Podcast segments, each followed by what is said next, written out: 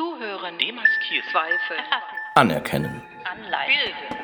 Aus der Serie Abduzieren. Das Wissen der Künste ist ein Verb.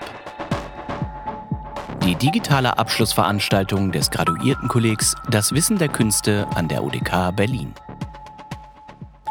Johann Honnens promovierte am Graduiertenkolleg Das Wissen der Künste mit einer Arbeit zur Rezeption von Arabeskmusik unter Jugendlichen im Migrationskontext, die inzwischen mehrfach ausgezeichnet wurde.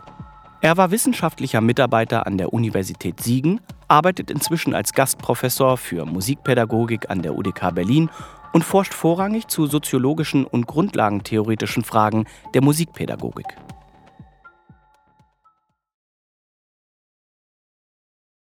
In der Alltagssprache verwenden wir das Verb anerkennen meistens in Bezug auf Personen, um sie in bestimmten Eigenschaften oder Fähigkeiten wertzuschätzen. Wir gehen davon aus, dass anzuerkennende Eigenschaften oder Identitätsaspekte in irgendeiner Form bereits vorhanden sind.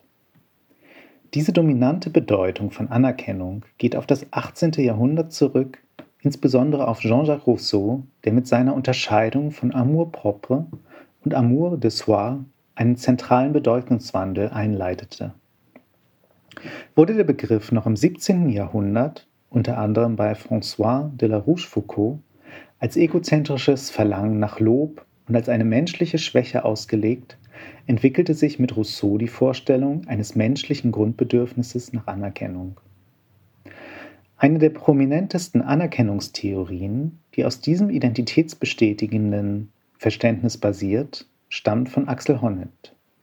Seiner Philosophie zufolge hänge gesellschaftspolitischer Fortschritt in entscheidender Weise von einer Erweiterung von Anerkennungsverhältnissen ab.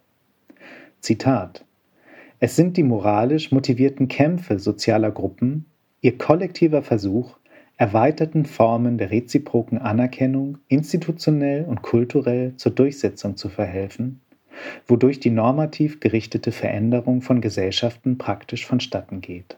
Zitat Ende. Ein wesentlicher Grund für mangelnde soziale Gerechtigkeit sei laut Honneth in der Missachtung des menschlichen Grundbedürfnisses zu finden, in seiner individuellen und sozialen Identität geliebt, geachtet und gewertschätzt zu werden. Nun deuten bereits alltägliche Verwendungsweisen darauf hin, das Anerkennen nicht nur einen bestätigenden, sondern auch einen stiftenden Aspekt beinhaltet. Beispielsweise wird mit der Anerkennung eines Fußballtors, einer Studienleistung oder eines Verbrechens das Anerkannte überhaupt erst als solches wirksam gemacht. Bereits im Alltagszusammenhang oszilliert Anerkennung somit bereits zwischen einem schon und noch nicht bestehenden. In verschiedenen Sozialwissenschaften ist seit ungefähr zwei Jahrzehnten eine Verschiebung von einem ethisch-normativen zu einem analytischen Begriffsverständnis zu beobachten. Anerkennung wird zunehmend als ein vielschichtiges und paradoxes Geschehen aufgefasst, bei dem sich Menschen nicht nur in ihren vermeintlich bestehenden Identitäten gegenseitig wertschätzen, sondern überhaupt erst Identitäten erzeugen. Anerkennungsakte geraten dementsprechend auch als machtvolle zwischenmenschliche Ereignisse in den Blick. Im erziehungswissenschaftlichen und musikpädagogischen Diskurs spielt in diesem Zusammenhang die Subjektivationstheorie Judith Butlers eine zentrale Rolle. Laut Butler kennzeichne Subjektsein den, Zitat, ekstatischen Charakter unserer Existenz. Zitat Ende. Wir begehren eine Identität, die für andere erkennbar ist und zumindest in bestimmten Kontexten auf soziale Wertschätzung stößt. Dazu müssen wir uns notgedrungen zu den Adressierungen und sozialen Kategorien anderer in irgendeiner Form positionieren. Subjektwerdung ereigne sich stets in einem Wechselspiel von adressiert werden und sich dazu verhalten. Dem Anerkennungsrahmen einer Gesellschaft komme bei der Subjektbildung eine zentrale Bedeutung zu, weswegen Butler in diesem Zusammenhang auch von einer, Zitat, diskursiven Identitätserzeugung, Zitat Ende, spricht. Auch in der noch so kritischen Auseinandersetzung mit dem gesellschaftlichen Anerkennungsrahmen bleibe man als Subjekt an die zur Verfügung stehenden Normen, Kategorien und Verwerfungen einer Gesellschaft gebunden. Adressierungen und Selbstpositionierung sind mit Butler somit als ein ambivalentes Geschehen zu betrachten, da wir gesellschaftliche und kulturelle Normen, Zitat, brauchen, um leben zu können, durch die wir aber auch in Weisen gezwungen werden, die uns manchmal Gewalt antun. Zitat Ende.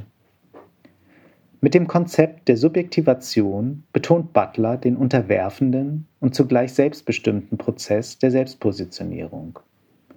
Im Kontrast zum Konzept der Anrufung bei Louis Althusser werden Subjekte nicht einfach bestehenden gesellschaftlichen Adressierungen unterworfen, sondern können sich gegenüber diesen bis zu einem gewissen Grad selbstermächtigend verhalten.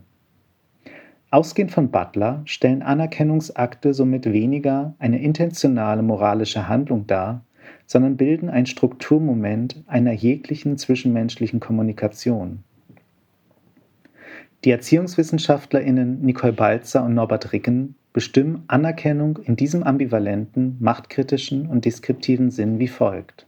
Zitat. Mit Anerkennung ist die zentrale Frage berührt, als wer jemand von wem und vor wem wie angesprochen und adressiert wird und zu wem er oder sie dadurch vor welchem normativen Horizont sprachlich bzw. materiell etablierter Geltung gemacht wird. Zitat Ende. Mit dieser Definition wird Anerkennung als vielschichtiges wissenschaftliches Sensitizing Concept unter anderem für empirische Analysen zwischenmenschlicher Kommunikation interessant. In meiner im Rahmen des Graduiertenkollegs entstandenen musikpädagogischen Dissertation beschäftigte ich mich mit der Frage, wie sich Jugendliche im Beisein eines Erwachsenen anhand ihres Musikgeschmacks gegenseitig anerkennen. Hierfür analysierte ich Gruppendiskussionen mit Jugendlichen, die die türkischsprachige Arabeskmusik präferieren. In Erweiterung der bestehenden Anerkennungsdiskussion interessierte mich insbesondere der Aspekt, auf welche Weisen musikbezogene Anerkennungshandlungen praktiziert werden, zum einen, welche Anerkennungstechniken verwendet werden und zum anderen, wie verschiedene soziale Positionierungsebenen miteinander verschränkt werden unter anderem makrosoziale, peerkulturelle, popkulturelle oder institutionalisierte Dimensionen. Anknüpfend an die filmwissenschaftlichen Untersuchungen von Patricia Feise-Mahnkop benenne ich diese praxiologische und diversifizierte Analyseperspektive als sozioästhetische Anerkennung und werde sie im Folgenden veranschaulichen. Um die Wirkung von Arabeskmusik zu beschreiben, verwenden meine InterviewpartnerInnen oftmals das Wort Damar, das im Deutschen mit Ader oder Vene übersetzt werden kann. Geht man von dem qualitativ-empirischen Ansatz der rekonstruktiven Sozialforschung aus, bildet Damar eine Fokussierungsmetapher, in der das habitualisierte Wissen der Jugendlichen zur Arabeskmusik kulminiert. Damar wird in anderen Interviewpassagen einem anderen jugendkulturellen Code, Isyan gegenübergestellt.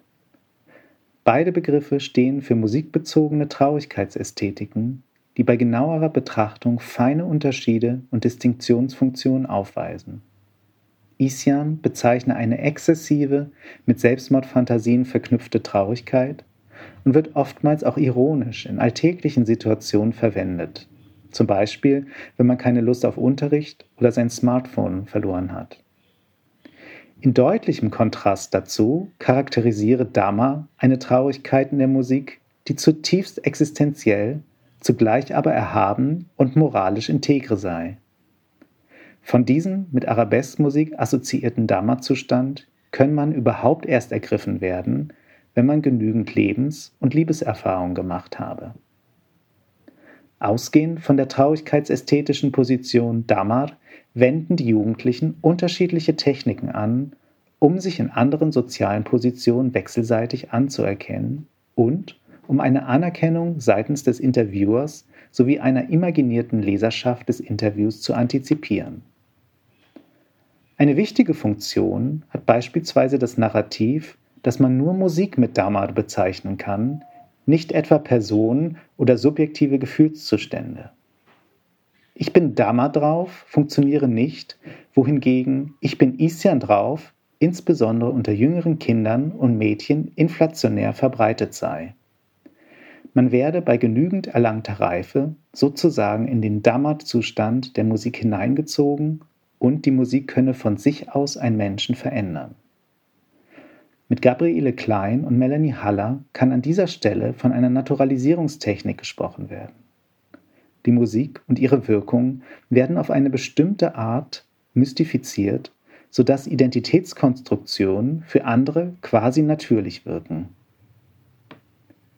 In mehreren Gruppendiskussionspassagen fordern die befragten Jugendlichen voneinander Authentizitätsbeweise ein. So wird einem Jungen von den beiden anderen Klassenkameraden unterstellt, er habe den türkischen Text nicht richtig verstanden, ein anderes Mal, dass er immer noch Isyan-Lieder höre, die eigentlich eher Mädchen und jüngere Jugendliche bevorzugen. Um Subjektpositionen wechselseitig zu authentifizieren oder zu deauthentifizieren, werden externe Zeugen eingefordert, insbesondere das Smartphone. Im Gegensatz zu persönlichen Aussagen erhält es die Bedeutung, nicht lügen und wahrhaftig darüber Auskunft geben zu können, ob jemand der Position eines reifen und erwachsenen Jugendlichen entspreche oder nicht. Das Smartphone wird sozusagen als das wahre Ich konstruiert. Anhand von Anerkennungstechniken wie Authentifizierung, Deauthentifizierung, Naturalisierungen oder Zeugenschaften adressieren sich die befragten Jugendlichen nicht nur in der jugendkulturellen Dhamma-Position. Sie erzeugen in ihren wechselseitigen Anerkennungsakten auch komplexe, intersektional miteinander verschränkte makrosoziale Identitäten, von denen ich drei wichtige Dimensionen im Folgenden aufliste. Erstens, als Erwachsen und in Distinktion zu jüngeren Jugendlichen, die die weniger erhabene und minderwertigere Traurigkeitsästhetik Isyan verkörpern. Zweitens in einer reifen und vernünftigen Männlichkeit, indem sich die Jugendlichen von den vulgären Männlichkeitsinszenierungen des sogenannten Gangsterrap abgrenzen. Und drittens als gut integriert und angepasste SchülerInnen, indem die Jugendlichen im Rahmen des Interviews signalisieren, dass sie nicht dem mehrheitsgesellschaftlichen Stereotyp der deutsch-türkischen ProblemmigrantInnen entsprechen.